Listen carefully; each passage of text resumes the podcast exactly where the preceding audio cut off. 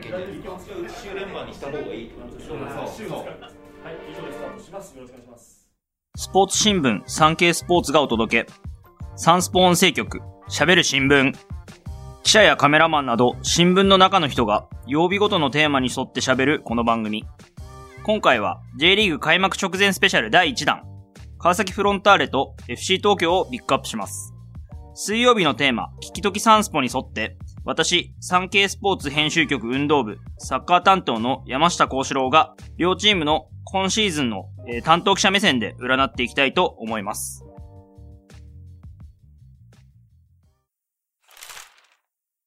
2022年終盤のワールドカップ旋風の勢いそのままに、いよいよ今月17日から J リーグの2023年シーズンが開幕します。この番組の年始に配信されたワールドカップ総括の回でも、日本代表が次のワールドカップで悲願のベスト8進出を果たすには、サッカーファンを増やしていくこと、関心をより持ってもらうことも重要だと私がお話しさせていただきました。ですので、今回はワールドカップだけではなく、J リーグもよりサポーターの皆さんに楽しんでいただけるように開幕直前スペシャルをお届けしたいと思います。えーではまず、川崎フロンターレについて、えー根拠を占っていきたいと思います。えーフロンターレは昨年残念ながら2位という結果で、えー終わりました。えー今年は、えー鬼木監督が就任して7年目のシーズンに当たるんですが、昨季は6年目で初めて無冠。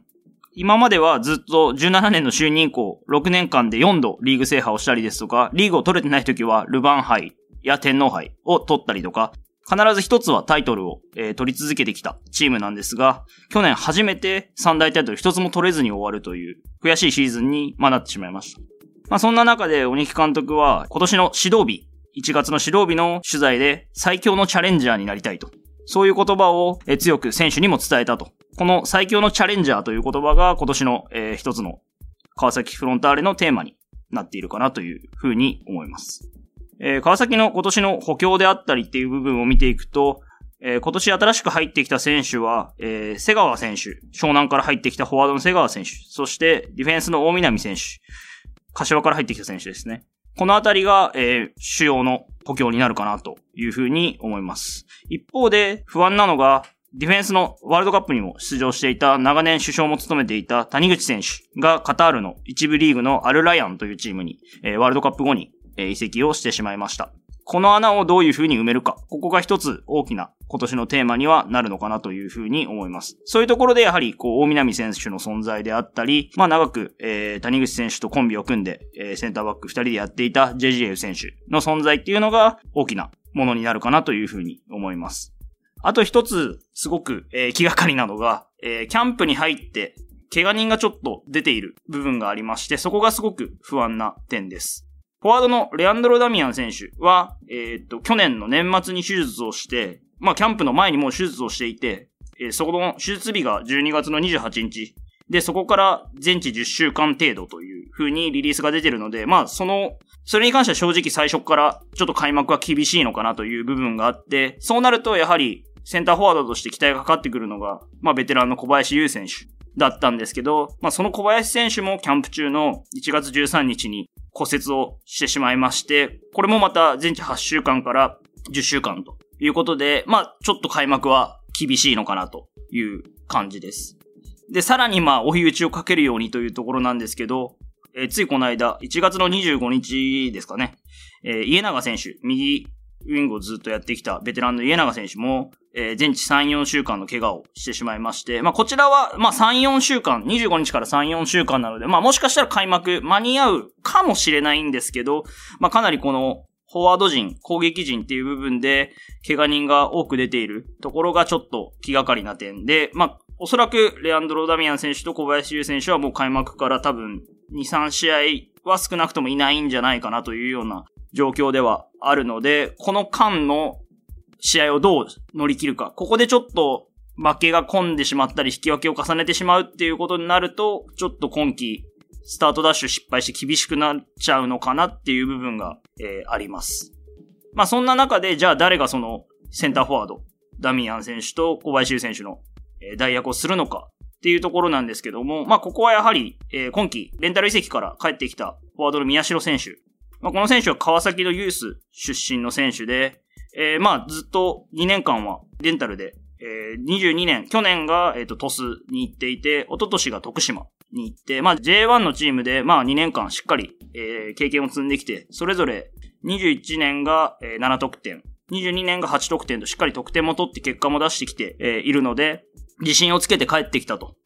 いうふうに本人も、えー、喋ってはいたんですけども、まあ、いきなりた、おそらく開幕から宮代選手が出場していくことになるだろうというふうに見られています。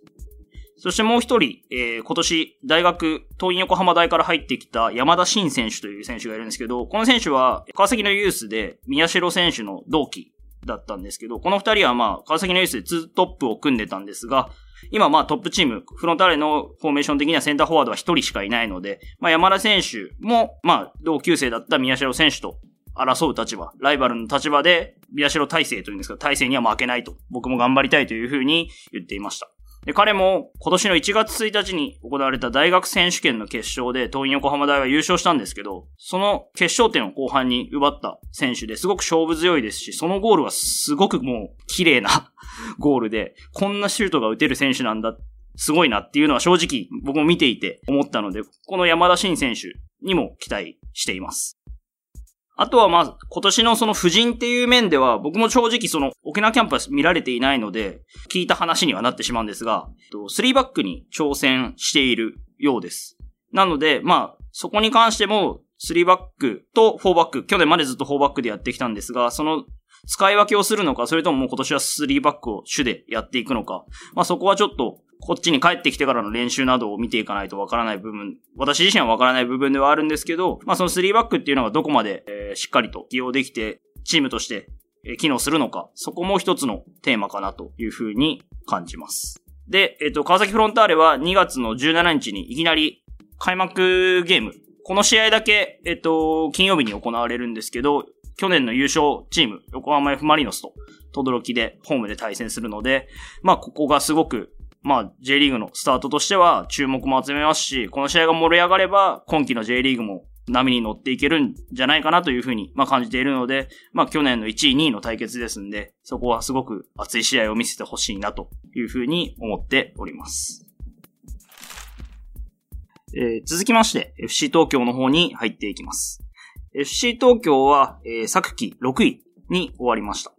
で、去年から、えー、FC 東京を率いているアルベル監督、スペイン人の監督なんですけど、この監督が就任して2年目。そしてチームとしてはまだ J1 のタイトルは取ったことがないので、まあ、悲願の J1 制覇へというふうなことが、えー、テーマになる年になります。で、アルベル監督は今までの、えっ、ー、と、前任の長谷川健太監督がやっていた堅守速攻っていうサッカーではなくて、ボールを保持して、まあ、アルベル監督がよくボールを大切にするサッカーという風な話をするんですけど、ボールを保持して、しっかり自分たちで主導権を握って攻撃に出るというような、えーサッカーを標榜しています。で、まあ去年はやっぱりいきなり180度違うようなサッカーになったので、選手もまあもちろん戸惑いというか、対応するのにやっぱり時間がかかっちゃったりとかした部分もあって、まあ開幕からなかなかこう勝てない部分もあったりしたんですが、まあなんやかんや最終的には6位までは順位を上げてきていました。なので今年積み上げが2年目ということであるので、まあ選手と力も去年までやったことがしっかり分かってるから、入りとしては入りやすい。去年とはそこが違うっていうようなことを、まあ森重選手なんかもえー、言ってましたし、そういう分ではやっぱり進歩、成長が見られるシーズンになるんじゃないかなというふうに思います。で、なんといってもやっぱり FC 東京は今年の補強の目玉で、フォワードの中川照人選手、えー、横浜 F マリノスから移籍してきたんですけど、を獲得しました。え、2019年の MVP、J1MVP でそして得点王。で、その年、マリノスを優勝に導いた、ドリブルが武器のフォワードの選手なんですけど、まあ、この選手が加入したことっていうのはすごく大きいなというふうに思います。まあ、FC 東京は基本的にフォワードの3人っていうのは外国人選手になっていることが多いんですけども、その中にまたドリブルが得意で、他のアダイドン選手だったり、レアンドロ選手っていうのもドリブルを武器としている選手なんですけど、その中にさらに中川選手っていうスピードのある選手が加わることで、まあ攻撃に出た時にすごくこう相手が手を焼くような、えスピード感のある攻撃が出せるんじゃないかなというふうに思いますし、中川選手はクロスも得意なので、アシストなんかも量産してくれるんじゃないかなというふうに、えー、感じています。そして FC 東京にはパリ五輪世代の選手がすごく多くて、まあパリ五輪までもあと1年半ぐらいなんですけど、まあ今年、えー、パリ五輪世代の動きとしては9月に U23 のアジアカップの予選があって、この U23 のアジアカップが来年のまだちょっと、えー、日程は決まってないんですが、今年の年末か来年の1月から3月あたりに行われるんじゃないかというふうに、えー、見られてはいるんですけども、これで勝つことがパリ五輪の出場権に関わってくる。これで3位までに入ればパリ五輪の出場権を獲得できるんですけども、まあかなり大事なこの1年間、パリ五輪世代にとっては大舞台に出るためにアピールとしても大事な1年間になるんですが、そんな選手がすごく、えー、FC 東京には多くて、えー、まあ一番何と言っても有名、有名というか名が知られているのがおそらく松木久龍選手。青森山田高校出身で去年がプロ1年目ということだったんですけども、まあいきなり去年プロ1年目から31試合、試合に出まして、すごくまあ、チームのもういきなり中心の選手になってしまったんですけども、えー、今季から、えー、背番号7をつけて、さらにまあこう、責任感が、えー、増したというところで、本人の言葉では、まあ去年、得点が2得点しか取れなかった部分っていうのをすごくやっぱり気にしているようで、まあゴール前に飛び込まれるような選手になりたいというふうに言ってます。そしてまあ背番号7っていうことに関しても偉大な先輩がつけてきた番号に恥じないプレーをしたいというふうに言っています。まあ、松木選手、高校時代は本当にゴール前にも全然ガンガン飛び込んでいけるような。で、守備であればもう自分の自陣のゴール前にいる、まで戻れるような、もう本当に運動量豊富で、まあその運動量の豊富さっていうのは、去年もすごく見せてはくれていたんですけど、やっぱりそのゴール前での仕事、決定的な仕事っていう部分では、やっぱりその、プロのね、強度とかがやっぱり高校生とは違うので、なかなかこう、発揮できない苦しんでるような場面もあったんですが、まあやっぱり今季そういう高校生の時に見せてたような得点にも絡んでいく。まあボランチだったりシャドウだったりっていう位置なので、まあゴールに一番近い位置の選手ではないんですが、その2列目3列目っていうゴールから遠い位置でもゴール前に走り込んで得点が取れそうであればそこに入っていく。まあそういう選手に今季なれれば本当にもうパリ五輪の中心にもなれるでしょうし、まあ日本代表っていうところもやっぱりもちろん見えてくるような選手かなというふうに思います。まあ、そして他に、えー、FC 東京でパリ五輪世代っていうと、バングーナガンデカシーフ選手であったりとか、木村誠二選手であったりとか、ディフェンスの選手、二人ともディフェンスの選手で、カシーフ選手はサイドバックの選手、木村誠二選手はセンターバックの選手なんですけど、二人ともコンスタントに、えー、パリ五輪世代の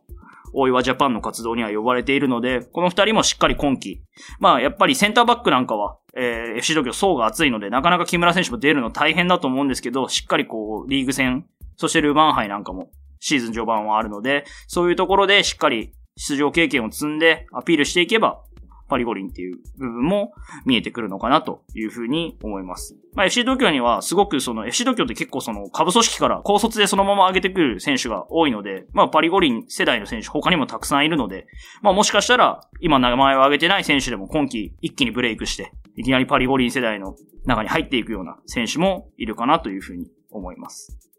まあ、あとは何と言っても、長友選手ですかね。FC 東京というと。まあ、ブラボー長友選手。まあ、この年末年始すごくテレビなんかもたくさん出て引っ張りだこでしたけど、まあ、そういうのもあってちょっと、あの、契約がなかなか交渉なんかができるタイミングがなくて、ちょっと、キャンプに入る前に契約をまとめることができず、キャンプは途中からの参加になってしまってはいるんですが、まあやっぱりチームの雰囲気っていうのを長友選手はすごく盛り上げているようで、